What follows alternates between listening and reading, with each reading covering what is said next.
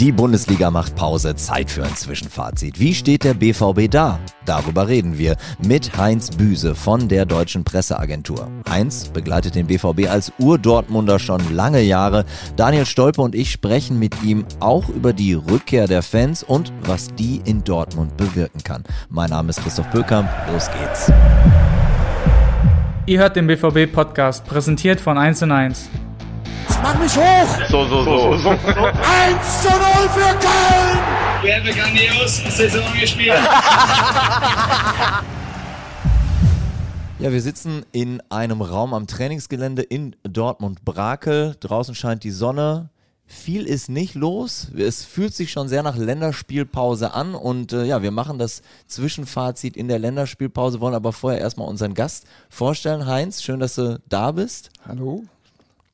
Ähm, erzähl doch mal Leuten, die jetzt nicht so firm sind in der Medienwelt, wenn ich höre DPA, dann weiß ich, was ich mir darunter vorstellen kann. Aber viele Leute wissen ja, was hinter diesen Kürzeln SID und DPA steht überhaupt nicht. Was machst du genau? Wie sieht dein Arbeitsalltag aus?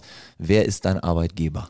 Also die Deutsche Presseagentur, um das mal zu erläutern, ist die größte deutsche Nachrichtenagentur, weltweit eine der, der, der ja, führenden Nachrichtenagenturen. Ähm, Sie, sie ähm, beliefert Medien, Unternehmen, äh, Organisationen mit, mit Nachrichten, mit Texten, mit Fotos, mit Videos, mit Hörfunkbeiträgen, mit Grafiken. Sie tut das mit etwa 1000 Journalisten weltweit an, ich würde mal sagen, 150 Standorten im, im In- und Ausland äh, Gesellschafter, also die Kunden sind auch zum Teil gleichzeitig die Gesellschafter. Also so wie ich, wenn ich das richtig in Erinnerung habe, sind es, glaube ich, derzeit 174 Medienhäuser, okay. die unsere Gesellschafter sind. Ähm, Firmensitz ist äh, Hamburg mit Administration und so weiter. Und äh, Zentralredaktion steht mittlerweile in Berlin. Und wo genau ist deine Redaktion? Meine Redaktion ist normalerweise in Düsseldorf, aber in Corona-Zeiten ja. äh, seit mittlerweile mehr als zwei Jahren arbeite ich im äh, Homeoffice in Dortmund, weil es auch mein Wohnort ist. Also vor allem ist es nach wie vor so, dass du zu 100% Print machst oder schwenkst du auch auf alle anderen Kanäle so ein bisschen aus? Wie, wie hat sich da was getan? Ja, ich habe äh, selten auch mal Hörfunkbeiträge gemacht, äh, kleinere aber in erster Linie bin ich schon hauptsächlich für Texte zuständig. Ab und an macht man Fotos, ähm, aber das ist eher die Ausnahme. Wie war denn so dein, dein erster Kontakt mit Borussia Dortmund? War das der private Kontakt oder war das dann der berufliche Kontakt? Und wann war der? Ja, also mein erster Kontakt, äh, ich bin jetzt nicht mehr so der Jüngste.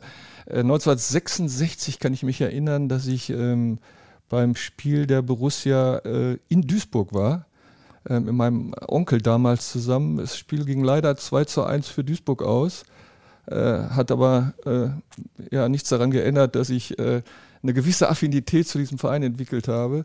Damals war, glaube ich, der BVB Tabellenführer. Mhm. Ist dann aber letztendlich, wie wir alle wissen, nicht deutscher Meister geworden, sondern ich glaube die Münchner Löwen in dem Jahr. Das war auf jeden Fall mein erster Kontakt mit Borussia Dortmund. Generell war 66 nicht das schlechteste Jahr an der Vereinshistorie. Wohl war, ja. Du hast es gerade sehr äh, bescheiden gesagt, dass Dortmund ein Wohnort ist. Also du bist schon Ur-Dortmunder. Ja. Ja, ich habe also. Also hier darf man es verraten. Hier ja. darf man es verraten. Äh, Zeit meines Lebens, also mit wenigen Ausnahmen, äh, fast durchgehend auch in Dortmund gelebt. Als Agenturjournalist kommst du trotzdem natürlich auch zum BVB, zu Pressekonferenzen, zu Spielen, zu 1 zu 1 Interviews, in Trainingslager. Sind das die reizvollen Momente? Wenn man nicht nur Nachrichten kloppen muss als Agenturjournalist, sondern dann eben auch ganz nah dran sein kann?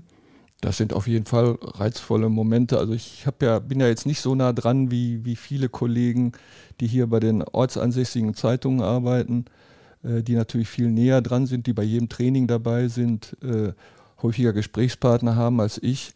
Äh, wir sind bei der DPA in der Sportredaktion in Düsseldorf zu fünft und kümmern uns halt um den kompletten NRW-Sport. Das heißt, da bleibt nicht so viel Zeit, äh, mich so intensiv mit dem BVB zu beschäftigen, wie das beispielsweise die, die Kollegen von den Ruhrnachrichten oder von, der, von, den, von Funke Medien tun oder von der Bildzeitung. Aber na klar, das ist dann schon ein spezieller Reiz, wenn man mal die Zeit findet, mit, mit Borussia Dortmund ins Trainingslager zu fahren, in aller Ruhe, fernab des aktuellen Stresses. äh, Gespräche mit Spielern, mit Funktionären, mit dem Trainer idealerweise zu führen. Äh, das das äh, ja, ist, ist ein guter äh, Input für mich. Äh, und das ist auch natürlich sowas, sowas ein bisschen wie Gesichtspflege. Man will ja seine Kontakte auch nicht, nicht aufs Spiel setzen, indem man äh, letztendlich nie vor Ort live dabei ist. Jetzt hast du auch sehr bescheiden gesagt, du seist nicht mehr der Jüngste. Das ist natürlich kompletter Quatsch. Aber du bist schon eine ganze Weile dabei. Seit wann genau bist du als Sportjournalist tätig? Ja, seit mittlerweile über 30 Jahren. Das ist eine lange Strecke. Wie hat sich die Anforderung an den Job gewandelt? Also jetzt mal weg von dem, was du beschrieben hast. Es gibt nicht mehr nur das äh, an der Tastatur reingehackte Wort, sondern eben Grafiken und online und digital und hast du nicht gesehen. Aber wie hat sich die Anforderung an den Sportjournalisten gewandelt in diesen 30 Jahren? Gewaltig, würde ich sagen. Also alles ist ein bisschen schneller geworden, insbesondere durch die, die Intensivierung des Internets. Also pff, ja, es wird viel mehr spekuliert, es wird immer schwieriger, wirklich äh, Dinge zu verifizieren. Äh, alles ist viel schneller, Nachrichten werden schneller umgeschlagen, weil sie halt äh, sehr schnell via Twitter, also Social Media und so weiter äh, umgeschlagen werden können. Kurzum, der ganze Job ist, ist, ist schneller, ist, ist äh, umfangreicher, ist härter geworden. Eigentlich der Albtraum für einen Agenturjournalisten, weil man in kürzerer Zeit Wohl wahr, ja. verifizieren muss, sitzt sich da gerade eine Ente auf? Ist das irgendeine Spekulation oder Ja, ja. Fake oder ist da was dran? Ja, es es gibt natürlich viele Themen, die dann wirklich in Windeseile äh, ja, im, im Netz äh, Furore machen, sage ich jetzt mal. Und da muss man natürlich als Journalist, insbesondere als Agenturjournalist, sich in irgendeiner Weise zu verhalten. Und das wird natürlich immer schwieriger, weil man natürlich, ihr wisst es selbst, nicht äh, ad hoc jedes Mal sofort die entsprechenden Gesprächspartner ans Telefon bekommt, um so eine Nachricht dann äh, äh, entweder als Ente zu entlarven oder, oder sie hart zu machen. Schwierig, ja. Aber dann gibt es ja noch den guten alten Anruf bei einem von uns, bei Sascha oder bei mir. Und dann kann man das ein oder andere schon mal verifizieren oder auch wieder dementieren. Im Idealfall klappt das dann so, ja. Aber für ich, ich wollte nochmal nachhaken, für euch ist das ja wirklich, würde ich jetzt mal sagen, liegt die Hürde ein bisschen höher, weil ihr müsst als Nachrichtenagentur ja für eure Kunden ein extrem seriöser und verlässlicher Partner sein. Das heißt, also jetzt mal ganz glatt raus, an wie vielen Wechselgerüchten kannst du dich eigentlich beteiligen oder musst du das größtenteils eher so links liegen lassen, weil nachher ist Quelle, weiß ich nicht wer. Ja, der, der Anspruch einer Nachrichtenagentur sollte schon der sein, dass das, was dann letztendlich über den Sender geht, auch seriös ist, also dass es stimmt. Und nein, man hat immer weniger Zeit, äh, solche Dinge wirklich äh, auf Seriosität zu prüfen. Äh, die Krux dabei ist, dass natürlich unheimlich viele Kunden von einem erwarten, dass man sich in irgendeiner Form verhält zu irgendeinem Gerücht. Äh, dass wir das einordnen oder was auch immer. Aber wenn wir jetzt beim Beispiel Borussia Dortmund bleiben, ich würde mal schätzen, in jeder Transferperiode, insbesondere im Sommer, werden, wenn man alles zusammenzählt, circa 100 Namen gespielt. Äh, jeden Tag zwei neue. Äh, das lässt sich schwerlich mit den, mit den äh, Maßstäben einer Nachrichtenagentur in Einklang bringen. Äh, oft, also ich entscheide dann oft nach Gefühl.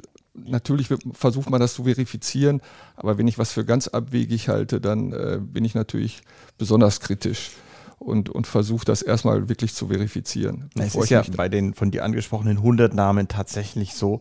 Das sind ja pro Sommertransferperiode 28 französische Talente oder türkische Talente oder englische Talente und natürlich kannst du mit ein bisschen Routine wissen, die ersten 70, 80 Namen kann ich wegstreichen und dann bleiben noch irgendwann ein paar Kandidaten, da macht es Sinn. Ja. Und ich glaube, dann ist es schon so, dann kann man mit Heinz sehr, sehr gut in den Austausch gehen. Und auch wir können Heinz nicht sagen, doch, doch, der kommt, äh, kannst du schon mal schreiben. Ich glaube, du weißt auch, dass wir ja, mein, vertrauen können. Ich würde sagen, Heinz ist einer der Journalisten, habe ich mich auch vorher noch mit Sascha Flecke drüber unterhalten. Wenn wir mal im Trainingslager sind und so oft sehen wir uns jetzt tatsächlich nicht, aber Heinz ist definitiv einer, wenn man mal abends an der Bar ist und es begibt sich, dass noch ein, zwei Sportjournalisten im Hotel sind und es schaut vielleicht der Manager, der Sportdirektor noch vorbei oder auch mal ein Spieler und es wird auch mal ein Getränk zu sich genommen und es wird auch mal intern Tacheles geredet, dann wäre Heinz einer, den würden wir nicht zwangsläufig vom Tresen wegschicken, weil man einfach weiß, mit ihm kann man reden, der behält auch mal was für sich, der kann auch mal Dinge einordnen, da ist auch mal was für den Hinterkopf dabei. Und ich glaube, solche solche Tugenden, ich weiß nicht, wie ist, wie, wie ist deine Wahrnehmung im, im, im Sportjournalismus, dieses, du schon angesprochene, immer schneller raus damit? Ja, viele Kollegen sind natürlich mittlerweile mehr und mehr Getriebene, sage ich jetzt mal, äh, die, die, die diesen Automatismus äh, Kraftamtes mitmachen müssen, leider Gottes. Ähm, also wenn ein Thema im, im Netz viral geht, dann, dann sind viele Kollegen leider heutzutage in der Pflicht darauf, irgendwie zu reagieren. Und da geht natürlich vielleicht das ein oder andere äh, Stück an Seriosität dann auch verloren. Also das ist mein Eindruck. Gehst du da auch mal väterlich auf den einen oder anderen jungen Kollegen zu nee, und sagst? Nee, also da habe ich viel zu viel. Also ich habe vor jedem Kollegen, der in irgendeinem Job unterwegs ist, Respekt, auch vor solchen, die, die solchen, solchen äh, Automatismen äh, ausgesetzt sind. Nee, nee, da, da bin ich, will ich nicht den Oberlehrer spielen. Das muss jeder für sich entscheiden. Und es hängt natürlich auch immer davon ab, für wen man arbeitet. Aber du würdest schon sagen, du bist ein Journalist alter Schule. Also Quellen prüfen, auf Nummer sicher gehen und nicht, ja. nicht zu früh die Nerven verlieren. Ja, ja, würde ich schon sagen, wobei der Journalismus sich natürlich extrem gewandelt hat und auch von einem Journalisten der alten Schule mittlerweile verlangt wird, äh, diverse andere Formate zu bedienen. Äh, also, ja, das meine ich also, ja also, also im ja, klassischen so Sinne würde ich das bei mir jetzt nicht sehen, aber äh, tendenziell ja. Also ich habe schon, ich habe schon, ich meine, das größte Beispiel ist natürlich die, die, die, die, die Spekulationsblase, die, die, die um Erling Haaland derzeit äh, herumwabert. Wie blickst, Du auf so, wie blickst du auf sowas? Ja, ich meine, das, das ist jetzt wirklich ein gutes Beispiel für das, über das wir gerade reden. Äh, es ist, es ist ein Thema, was immer funktioniert, was immer direkt mega angesagt ist im Netz, immer direkt richtig äh, Klickzahlen generiert. Ähm, und äh, ja, mittlerweile nervt's. Äh, weil, weil wirklich seit drei Monaten fast täglich äh, andere Vereine, andere Bedingungen, andere Summen, äh, andere Gerüchte geschürt werden. Äh, da kann man nicht, nicht jeden Tag mitmachen. Ja, ich staune halt einfach deswegen, also es ist ja schon in der Vergangenheit das ein oder andere Mal der Fall gewesen, dass uns ein großer, weltweit beobachteter Spieler sich angeschlossen hat und dann auch irgendwann weitergezogen ist. Und es weiß ja eigentlich jeder auch um unseren Status der Börsennotiertheit und dass wir gewisse Dinge bekannt geben müssen, wenn sie so sind und das ja auch in der Vergangenheit getan haben. Und wenn wir uns gebetsmühlenartig hinstellen und sagen, es gibt keine Entscheidung und du hast an einem Abend innerhalb von fünf Minuten die Meldung, Aki Watzke sei, glaube ich, in Madrid, dann erzählt der eine TV-Experte beim einen TV-Sender, Barcelona wird es irgendwie nicht werden und dann erzählt der nächste beim nächsten TV-Sender, also Manchester City, das könnte echt total gut sein. Und wir stellen uns immer hin und sagen, Leute, glaubt uns doch einfach, es gibt keine Entscheidung und der Spieler hat uns nichts gesagt und kein Club hat sich gemeldet, dass es so schwer ist, dass wir so wenig Vertrauensvorschuss bekommen. Ja, es ist aber witzig. Irgendeine spanische Zeitung schreibt, dass ein Spieler, der aus Norwegen kommt und für eine deutsche Mannschaft spielt, in der nächsten Saison für einen englischen Verein spielt.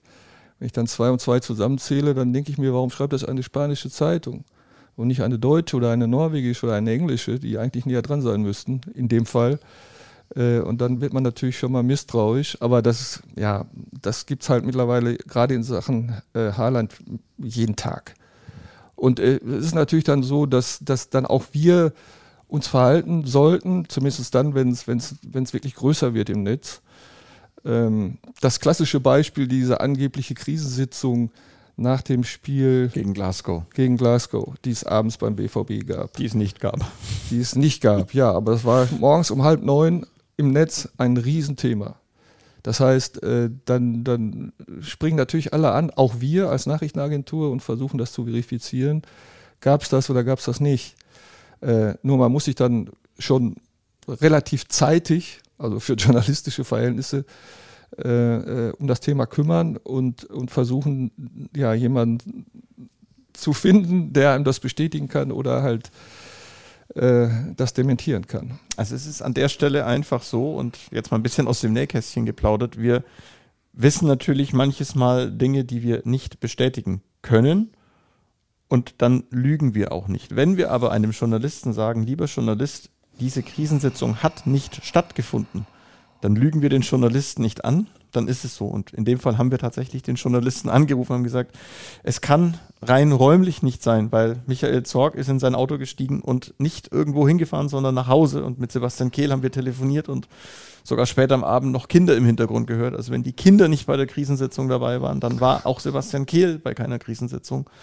Marco Rose hat mit seinem Trainerteam nach dem Spiel gegessen und Aki Watzke wird sich irgendwo im Stadion aufgehalten haben. Aber diese besagten Personen waren nicht zusammen, lieber Journalist, glaub es uns. Und er hatte noch bessere Quellen als uns und wollte Ja. bei seiner Version bleiben. Ja, das sind jetzt alles Beispiele aus der jüngsten Vergangenheit. Und da wir ja, also ich bin in dieser Saison auch häufig in, in Bochum beim VfL gewesen oder bei Arminia Bielefeld oder in Leverkusen, dann kann man sich in etwa vorstellen, was da so äh, Woche für Woche äh, bei allen Vereinen an Spekulationen, an Gerüchten und so weiter zusammenkommt. Ähm, und dann kann man sich in, in etwa vorstellen, wie schwierig das mittlerweile geworden ist, wirklich äh, seriös über irgendwas oder seriösen Nachrichtenjournalismus zu machen, weil halt immer mehr spekuliert wird, insbesondere im Fußball. Und weil natürlich auch alles super gehypt wird im Vergleich zu früher. Das sind dann teilweise Themen, die über vier, fünf, sechs Tage immer noch eine Riesenrolle spielen. Warum auch immer, ist mir selber dann zum Teil suspekt, aber es ist halt so. Ja, die Überhöhung ist natürlich da. Das ist für uns zum einen gut, weil der Fußball natürlich eine große Bühne ist, die man auch an anderer Stelle nutzen kann. Also ich finde schon, dass diese Strahlkraft des Fußballs, guck dir jetzt an, die, die Botschaften gegen den Krieg in der Ukraine, die kann natürlich kaum etwas so gut transportieren wie der Fußball andererseits. Ja. Und vielleicht auch mal was bewegen. Aber an ganz vielen Stellen bin ich auch komplett bei dir. Der, der Fußball ist einfach sehr, sehr groß. ja, absurd überhöht Ja. zum Teil. Bei aller Begeisterung für den Fußball, den auch ich habe, aber das hat mittlerweile eine Bedeutung, die, die schon hinterfragt gehört, ja. Deswegen lass uns über eine andere Sportart sprechen, Genau. Christoph, oder? Dein, Weg dein, vom Fußball. Dein, dein Leben, du hast es selber gesagt, dreht sich zwar um Fußball, dein berufliches Leben aber nicht nur um Fußball, sondern unter anderem auch um den Radsport.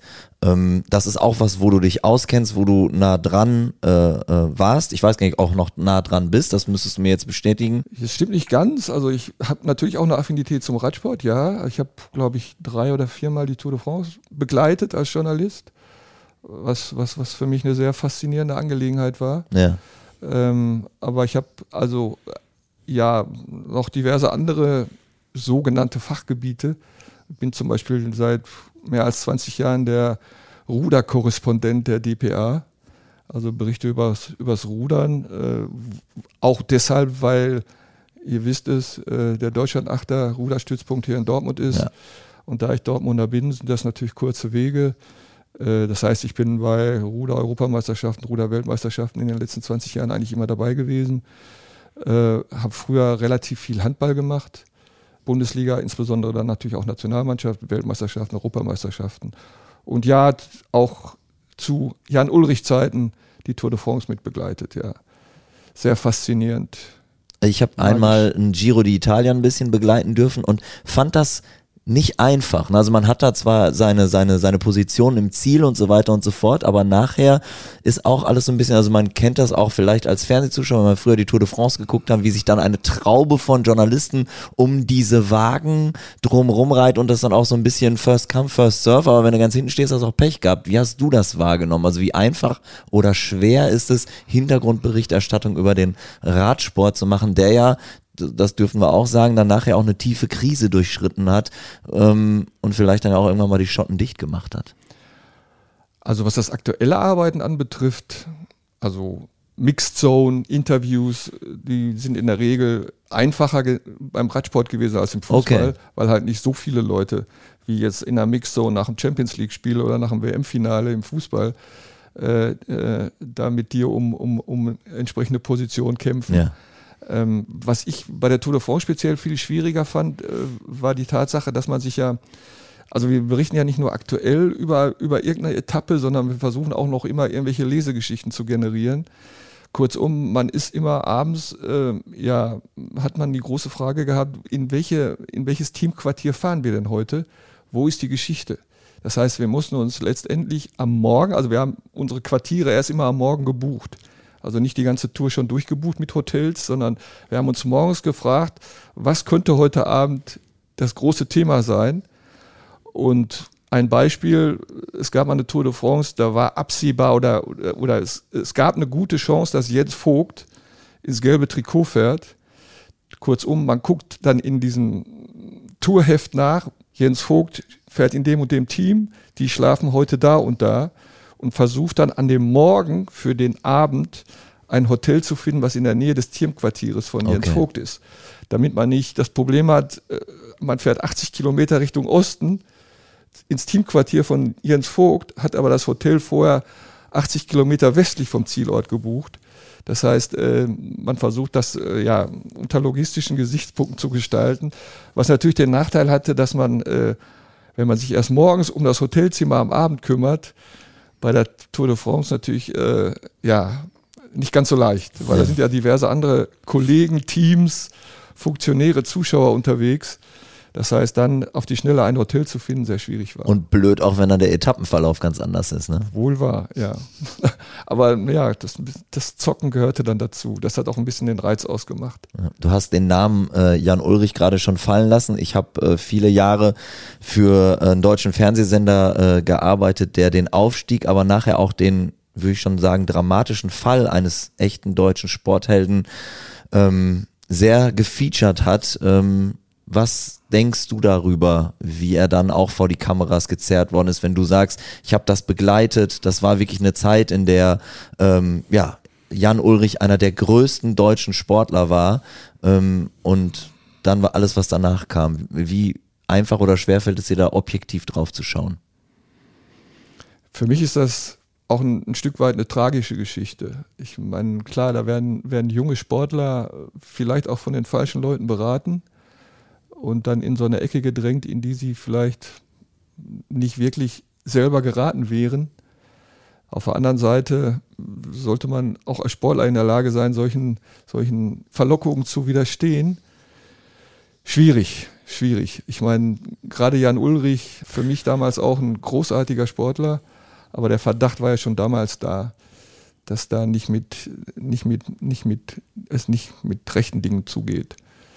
Aber ich stimme dir zu. Also was du sagst, es ist natürlich der gesunde Menschenverstand des Einzelnen und es war ja eine Branche, die sich dann selbst zerlegt hat. Radsport, auch ich habe in den 90ern Tour de France geguckt. Das war großartig, wenn die sich da einen abgestrampelt haben. Man hat sich natürlich beim Zuschauen schon gefragt, wie kann ein menschlicher Körper das hergeben? Aber wir Ungeübten staunen über vieles, was Profis können.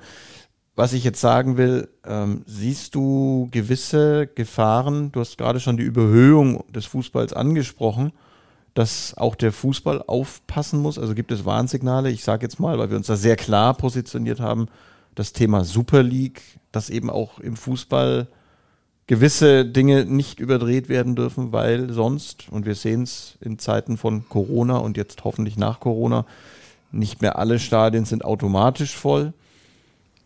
Ja, oder ich glaube, dass der. Vergleiche ich da gerade Quatsch? Nee, nee, ich glaube schon, dass der Fußball sag jetzt mal, auskommerzialisiert ist. Also mehr geht nicht. Und mehr würde, würde glaube ich, auch, auch, auch nicht funktionieren bei Fans. Die, die immer weitergehende Jagd nach Geld muss irgendwann mal ein Ende haben. Also eine, eine Super League wäre der Sargnagel äh, für den Profifußball. So würde ich das einschätzen. Also ich bin ein großer Freund der Bundesliga. Mich fasziniert das seit Jahrzehnten. Äh, das würde auf jeden Fall dem Produkt Bundesliga äh, einen kapitalen Schaden zuführen, ganz sicher. Zufügen. Ja, bin ich bei dir. Bundesliga, jetzt kommen wir vom Radsport wieder zurück. Also die Überleitung, die Überleitung sind super heute. Also das machst du wirklich gut. Das ja. ist äh, wie beim Brezelbacken funktioniert das hier. wir sind in der Bundesliga, aber eigentlich auch nicht, denn äh, Christoph hat es ganz zu Beginn schon gesagt, es ist Länderspielpause. Immer ein guter Moment, sich mit Journalisten zu unterhalten, um ein Fazit zu ziehen, damit wir selber nicht das Fazit ziehen müssen, Christoph, oder? Zurück also zum BVB. Sonntag 1-1 in Köln. Ja. Was konntest du mit dem Spiel anfangen? Es war sehr unterhaltsam, war für mich ein wirklich ja, klasse Bundesligaspiel mit einem gerechten Unentschieden, wie ich fand. Äh, Dortmund hat prima angefangen. Dann gab es aber wirklich eine halbe Stunde, in der im Prinzip nur der erste FC Köln gespielt hat. Mit, mit, keine Ahnung, gefühlt 40 Flanken von der linken Seite in die Mitte. Und es war absehbar, dass man, dass man das so nicht verteidigen kann, 90 Minuten. Äh, also das war dann auch folgerichtig, dass das 1-1 fiel. Aber, aber was mir imponiert hat und was mir auch gefallen hat, das war die zweite Halbzeit der Borussia. Sie, sie hat da wieder rausgefunden, war für mein Dafürhalten in der zweiten Halbzeit die bessere Mannschaft und hätte, wenn sie denn ihre Konter etwas sauberer und durchdachter zu Ende gespielt hätte, das Spiel durchaus noch gewinnen können. War ja leider eine Situation, ich meine, der Schiedsrichter hat sich auf dem Platz sofort und auch hinterher entschuldigt. Ein Ball wäre halt Ja. zu Erling durchgerutscht und Ja. ich sag mal, den auf dem linken Schlappen.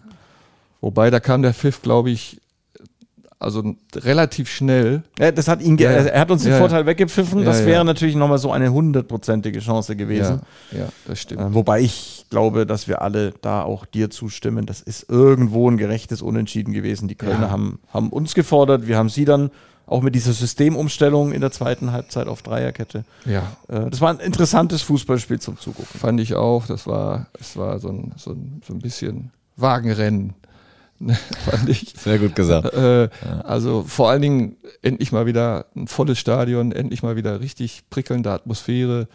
Äh, hat Spaß gemacht. Ja. Also die 50.000 haben sich nicht gelangweilt, das kann man äh, definitiv so stehen lassen. In, inwiefern hast du das Gefühl, dass äh, Marco Rose seine Idee von Fußball hier in Dortmund zumindest mal im Ansatz schon umsetzen konnte? Wie sagt man immer so schön, Trainer werden an Ergebnissen gemessen. Da gibt es natürlich zwei Ebenen. Ich bin da eigentlich selbst, ja auch bei, bei Marco Rose, der, der das ja neulich vor dem Bielefeld-Spiel sehr, sehr treffend analysiert hat und wie ich fand, sehr bemerkenswert selbstkritisch.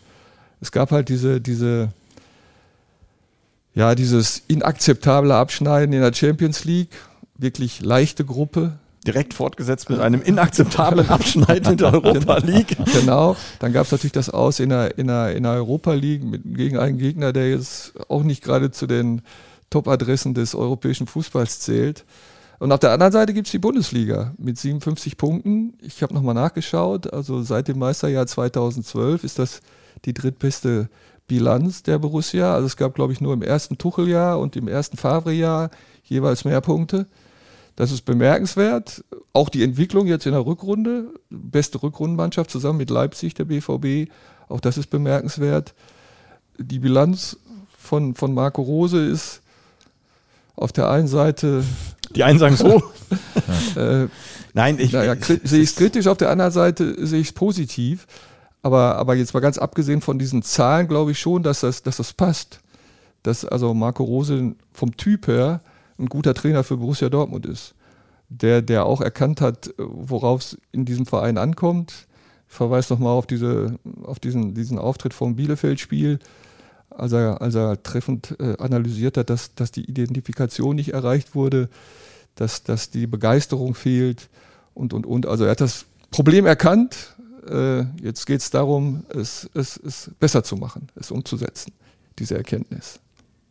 Ich finde es auch, weil, weil du gerade die Zahlen genannt hast, ähm, ich finde es auch Wahnsinn, dass viele sagen, also auch in meinem persönlichen Umfeld, ja, dieses Jahr bieten die Bayern ja auch endlich mal was an. Und du spielst eigentlich trotzdem eine sehr, sehr passable Bundesliga-Runde, stehst dann nach einem hochklassigen Spiel in Köln mit einem 1 zu 1 da und musst unzufrieden sein, wo du eigentlich denkst, ja, mein Gott, dann spielst du halt mal gegen eine sehr starke Mannschaft 1 zu 1 unentschieden.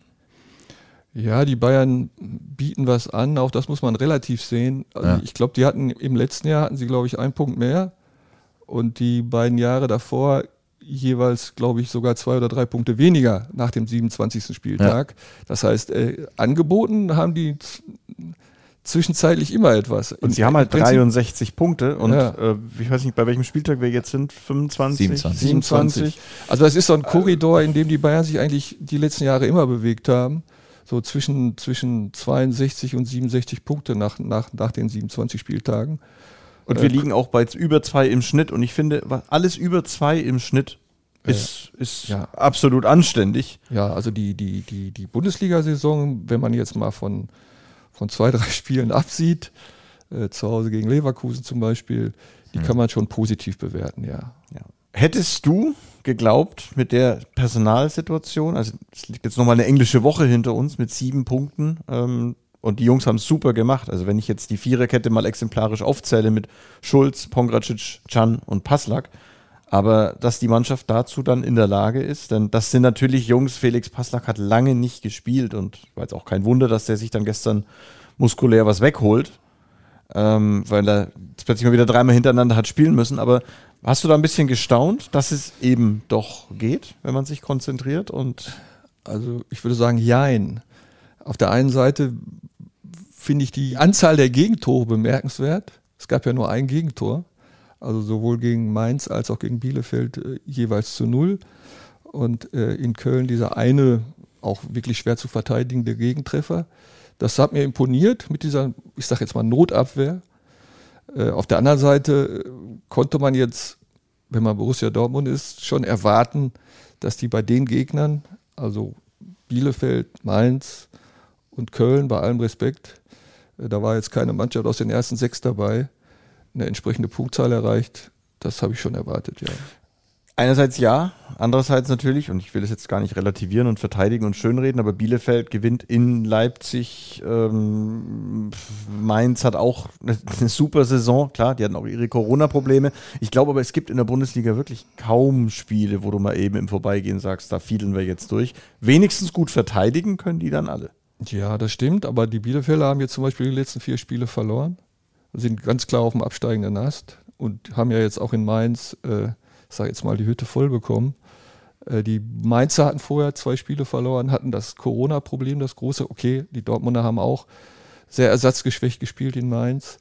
Also ich finde schon, dass man da von einer Mannschaft wie dem BVB erwarten kann, dass solche Spiele gewonnen werden. Ja. Haben sie ja auch, glaube ich, von sich selber erwartet, das auch, auch so gesagt. Siehst du denn Spieler, die jetzt speziell auch unter Marco Rose zu den Gewinnern zählen, wo du sagen kannst, der hat die besser gemacht, die passen gut in sein System rein? Ja, auf jeden Fall Jude Bellingham. Für mich ein absolutes Phänomen. Großartiger Spieler, großartige Moral, äh, klasse Teamplayer. Ähm, der ist auf jeden Fall unter Marco Rose besser geworden. Ja. Äh, was ich nie erwartet hätte, ist die Entwicklung von, von Marius Wolf zum Beispiel äh, den, der ja im Prinzip schon wegtransferiert war und sich jetzt mehr und mehr, mehr ins Team spielt. Also es schon, gibt schon Leute, die, die, die auch wirklich äh, sich entwickelt haben. Moda Hut ist eine verlässliche Größe geworden. Stammspieler, der ja auch nicht immer war in all der Zeit beim BVB. Das sind so meine, die Spieler, die mir jetzt spontan einfallen. Wer ist bei dir unter den Erwartungen geblieben? Gibt es da auch umgekehrt Kandidaten? Ach ja, da will ich jetzt mal, dass es ja ein, ein vereinseigener Podcast ist, will ich mich mal zurückhalten und jetzt hier keine Namen nennen, aber klar sind auch einige Spieler ja unter meinen Erwartungen geblieben. Wir hätten dir die Bühne geboten, aber wir, wir, akzeptieren diese Antwort sehr, sehr gerne. Dann, dann lass mich eine Frage stellen, die vielleicht in eine ähnliche Richtung geht, aber diplomatischer ist. Ähm, der BVB stellt jetzt keinen Spieler für Hansi Flick ab. Nachvollziehbar für dich? Ja, auch da bin ich ganz bei Marco Rose, der hat das ja treffend begründet. Na klar gehört Marco Reus in die Nationalmannschaft und so wie Emre Can die letzten Spiele gespielt hat, finde ich, wäre er auch wieder ein Kandidat.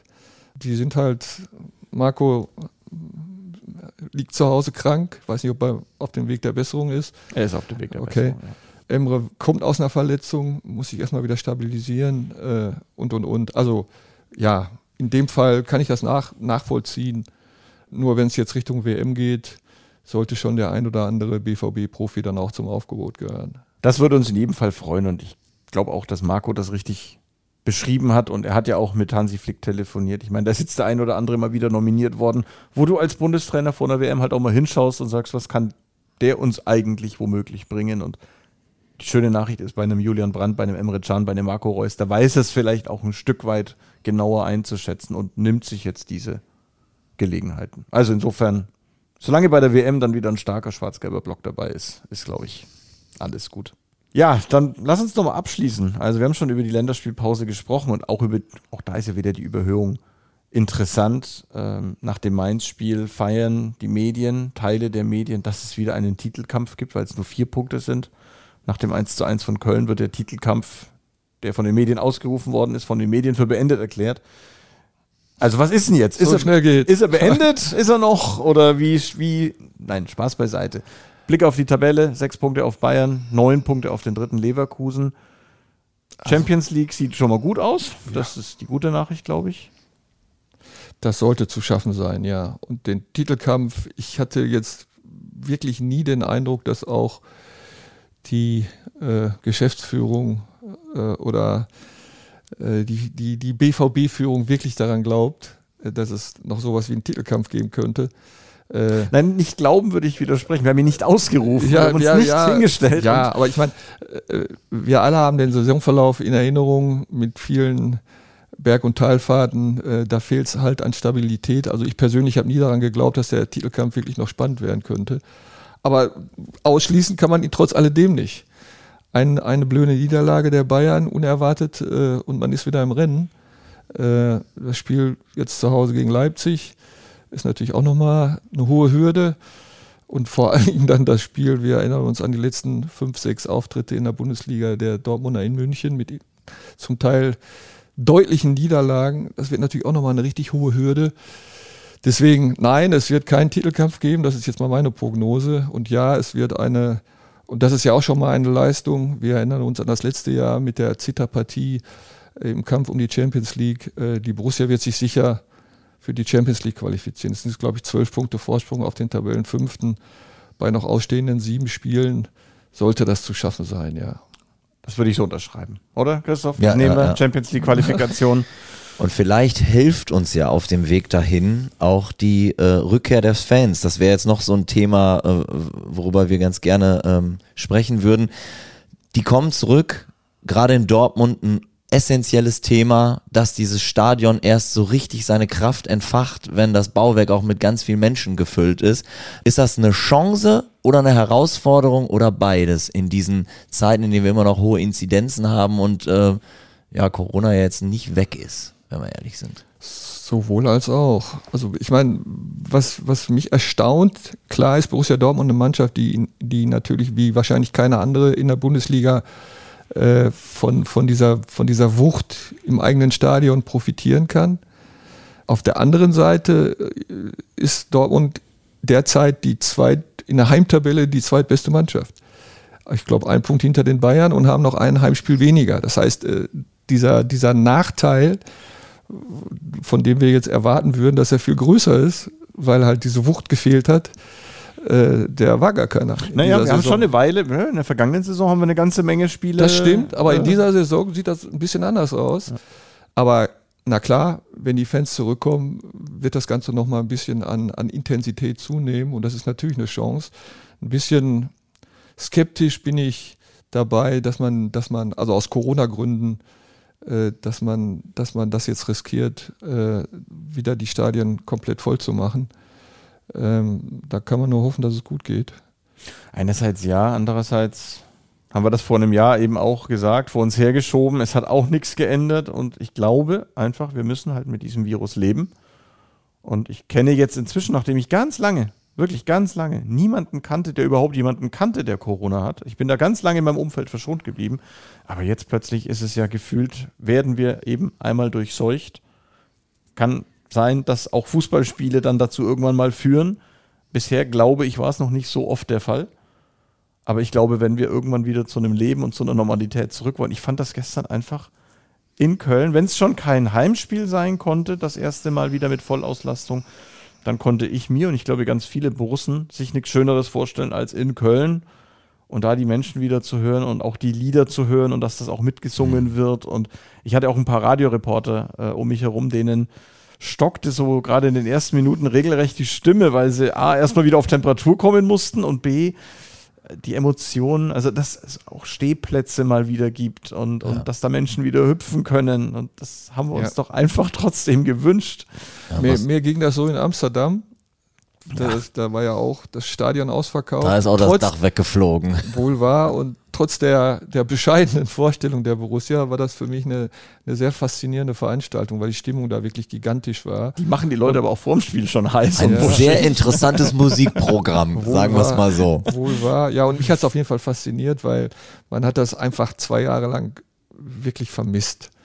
Und äh, deswegen war das wahrscheinlich so ein besonderes Erlebnis, ja. Und wenn ich noch was dazu addieren äh, darf, ich äh, habe in Köln auch den ganzen Tag verbracht und fand es einfach auch wunderschön zu sehen, dass eben auch viele BVB-Fans da im Stadtbild waren den ganzen Tag über, sich da auch mal draußen irgendwo in die Sonne gesetzt haben. Also das ist ja auch ein Stück weit Fußballfan-Dasein, dass man dann so einen Westschlager eben auch mitnimmt, sich eine Karte holt und dann einfach mal in, in das Stadion in Köln gehen kann. Ähm, ja. Ja, auch die, auch die Spieler gestern, wenn ich da noch einhaken darf, auch die haben sich nach dem Spiel dann vor allem darüber unterhalten, wie einfach diese Kulisse wieder gewirkt hat. Und dann, bevor er zum Duschen gegangen ist, hat Mats zu einem gesagt, boah, in zwei Wochen vor 80.000 gegen Leipzig. Und da werden die Fans richtig abgehen. Jetzt ist auch kein Geheimnis, dass der BVB-Fan den Leipziger nicht ganz so gerne mag. Da wird wahrscheinlich auch Intensität kommen. Und da waren dann so ein, so ein paar Jungs, Jude Bellingham hat sich da ganz aufmerksam dazugestellt und hat zugehört. Und der ist seit zwei Jahren bei uns. Und hat es noch nicht gesehen. Ne? Oder kennt es noch nicht. Ja, Wahnsinn. Ja. Also Thomas Meunier kann ja jetzt auch nicht eingreifen, aber der hat ja auch explizit gesagt, dass äh, das Champions League-Spiel, ähm, als er noch bei PSG gespielt hat, in Dortmund auch das, das Zünglein an der Waage so ein Stückchen war und einfach gesagt hat, okay Leute, das ist das, was ich, was ich will, was ich suche im Fußball. Und das wünsche ich also jetzt mal explizit den beiden äh, Protagonisten sehr, dass sie das jetzt einfach auch mal genießen dürfen. Und jetzt äh, schließt sich so ein bisschen der Kreis dann auch die Menge auf den Fußball, auf den Platz überspringt und vis-à-vis, -vis, ne, dass es wieder diese, diesen, diesen positiven Zirkel gibt. Ne? Also es, es passiert was auf dem Platz, die Menge wird angezündet, die Menge sorgt auch dafür, dass die Intensität auf dem Platz wieder größer wird. Sowas das muss ich ganz einfach sagen, wünsche ich mir extrem zurück. Und es gibt kaum einen besseren Ort als äh, unser Stadion dafür, um das äh, zu entfachen, ja. Du musst unsere Zuhörer nicht überzeugen, die wissen das schon. Die sind schon bekehrt. Aber danke. Haben wir vielleicht noch ein letztes Thema, äh, Heinz, das würde mich auch interessieren ob du da hingehen wirst, ob du darüber berichten wirst. Ähm, rund um das Leipzig-Spiel wird das Borusseum endlich, möchte ich hinzufügen, wieder eröffnet, ja. äh, in neuem Glanz erstrahlen und äh, machen jetzt auch nicht die alten Möbel wieder neu poliert dahin, also da wird sich richtig was ändern. Ist das für dich ein Thema als Privatperson, auch beruflich, das Borusseum? Eher als Privatperson. Also ich bin, ich bin studierter Historiker, das heißt, ich habe ohnehin eine Vorliebe für Museen ich finde auch unser Fußballmuseum in Dortmund sehr bemerkenswert. Ja. Und äh, na klar werde ich mir dann auch das Borusseum, das Neue anschauen. Aber berichten werden wir darüber eher nicht. Na komm. Also ich meine. So eine kleine Meldung. die könnte vielleicht noch drin sitzen, ja. Also ich meine, wenn da jetzt irgendwelche Veranstaltungen sind mit irgendwelchen Promis, äh, dann ist natürlich Berichterstattung Pflicht. Aber da ja mittlerweile jeder Bundesligist sein eigenes Museum hat, äh, halten sich natürlich, äh, hält sich der Nachrichtenwert bei solchen Dingen in, in, in Grenzen. Da bin ich mal gespannt. Äh, das ist bestimmt jetzt das nochmal eine Herausforderung für die Kolleginnen und Kollegen, die das da zusammengestellt genau. haben. Ähm, trotzdem, du hast es gesagt, jeder Bundesligist hat äh, fast mittlerweile ein eigenes Museum. So ein Museum soll ja dann auch ein Stück weit die DNA des Vereins widerspiegeln. Also es reicht nicht einfach ein paar Pokale in eine Vitrine zu stellen. Ähm, was wir haben es ja jetzt noch nicht gesehen, aber im Optimalfall spiegelt denn dann so ein Borussia? Was ist denn die DNA von Borussia Dortmund im Jahr 2022? Ja, vielleicht ist das ähnlich wie beim Fußballmuseum. Also du hast es gerade richtig gesagt, also diese, diese, dieser, ja, Gegenstände hinter der, hinter der Vitrine funktionieren nicht, also heutzutage nicht mehr. Man muss, man muss was Interaktives im Museum haben, man, man muss die Stimmung rüberbringen, die Atmosphäre. Und Borussia Dortmund ist halt ein, ein großer Club mit viel Emotion, äh, mit viel Leidenschaft und das sollte man sich dann auch im, im ja, das sollte man auch in, in diesen, dieses Feedback sollte man auch im, beim Museumsbesuch haben, dieses Empfinden. Ich hoffe, das gelingt. Ich habe es ja noch nicht gesehen. Also du sagst so ein bisschen implizit, Gänsehautgarantie sollte schon drin sein oder sonst Geld zurück oder sowas. Ja, so äh, rigoros würde ich es jetzt nicht formulieren wollen, aber es geht schon ein bisschen in die Richtung, ja. ja aber die Hürde nehmen die da. Aber du hast ja. recht. Also äh, ich war jetzt neulich mal, meine Jungs sind jetzt fünf und sechs Jahre alt. Der Sechsjährige findet Fußball grausam, aber der Fünfjährige findet es super. Und mit dem war ich im Fußballmuseum und da liefen Ausschnitte vom WM-Finale 54. So, das sagt dem natürlich gar nichts. Mhm. Aber der war von diesem Bildschirm auch nicht mehr wegzukriegen, weil die Bilder selbst auf einen Fünfjährigen eine totale Magie ausgeübt haben und dann diese scheppernde Stimme von Herbert Zimmermann. Ja. Ähm, das, also ich habe ihn da kaum wegbekommen. Und wenn ich dann gesagt habe, guck mal, das ist der Schuh, den Mario Götze im WM-Finale. Nee, Ja, das ist sowieso, das ist ja der, der erste Raum im, im Fußballmuseum und der, der hat schon, wie ich finde, eine faszinierende Atmosphäre. Also was ganz, ganz interessant ist, ich habe da diverse äh, Geschichten schon gemacht im Museum. Und, und wenn, man, wenn man dann beobachtet, wenn zum Beispiel Schulklassen reinkommen, lärmend die Rolltreppe hoch und diesen ersten Raum betreten. Mit den Helden von Bern. Mit den Helden von Bern, wie still die auf einmal mhm. werden und wie fasziniert sie davon sind. Und das ist zum Beispiel eine Geschichte und das, ja, das habe ich gerade gemeint mit dem, was ich versucht habe zu beschreiben über das Boruseum. Das funktioniert. Die Leute sind angefasst, äh, die sind still, die gehen in sich, die sind fasziniert. Und so muss Museum funktionieren. Und das tut es in dem Fall. Von den Helden von Bern zu den Helden von Heinz. Und damit auch zur Klammer, wenn du seit 66 zum BVB gehst, wer sind deine persönlichen BVB-Helden? Ja, das ist eine, eine, eine, also ich, mich hat immer sehr Manny Burgsmüller fasziniert, weil der halt halt zu einer Zeit gespielt hat, in der ich selber auch noch gekickt habe, hier in diversen Dortmunder Vorortvereinen. Ich habe Thomas Rositzky sehr gern spielen sehen. Äh, ich fand, man darf es ja kaum sagen, aber Usman Dembélé faszinierend. Äh, der war teilweise das, das Eintrittsgeld alleine wert. Äh, also technisch anspruchsvolle Spiele, da hast du dein Herz so ein bisschen dran verloren. Ja. Die noch ein torgefährlich sind und in erster Linie in der Offensive unterwegs sind, ja. Das, aber ich meine, die Liste ist, ist äh, könnte man beliebig verlängern. Es hat äh, über die Jahre so viel gute, faszinierende äh, Spieler bei Borussia Dortmund gegeben. Das sieht man ja auch daran, dass die mittlerweile für ganz viel teures Geld zu internationalen äh, Topvereinen wechseln weil sie hier in Dortmund groß geworden sind und sich bewährt haben. Weil sie hier groß geworden sind und sie woanders auch nicht immer ein, uneingeschränkt glücklich werden. Das könnte man so sehen, ja. Wobei ich glaube, Aubameyang hat gestern zwei Tore geschossen. Äh, im, im Klassiko. Mit seinem alten Kumpel Real. zusammen. Woher kannte der den, kannte der den nochmal? Ah, irgendwoher haben wir schon mal gesehen. so, wir driften ab. ja, wir können definitiv sagen, dieser Podcast kommt in die äh, Top 5 der besten Überleitungen. Ne? Also das äh, hat gut funktioniert heute. Top 3. Ja. Top 3. Also ich, war, ich habe ja beim Zuhören mir gedacht, jetzt bin ich gespannt, wenn Heinz jetzt noch eine Antwort gibt, die dir die Überleitung zum Borusseum baut, dann ist er ein ganz großer. da gibt es Abzüge in der Haltungsnote, aber ansonsten haben die Überleitungen funktioniert, wie wir uns das gewünscht haben. Lieber Heinz, vielen, vielen Dank. Ja, ich danke. Das war schon wieder. Hat's euch gefallen? Dann abonniert doch unseren Podcast bei dieser, Spotify, Apple oder Google und schickt uns eure Kommentare an podcast.bvb.de. Danke und bis bald.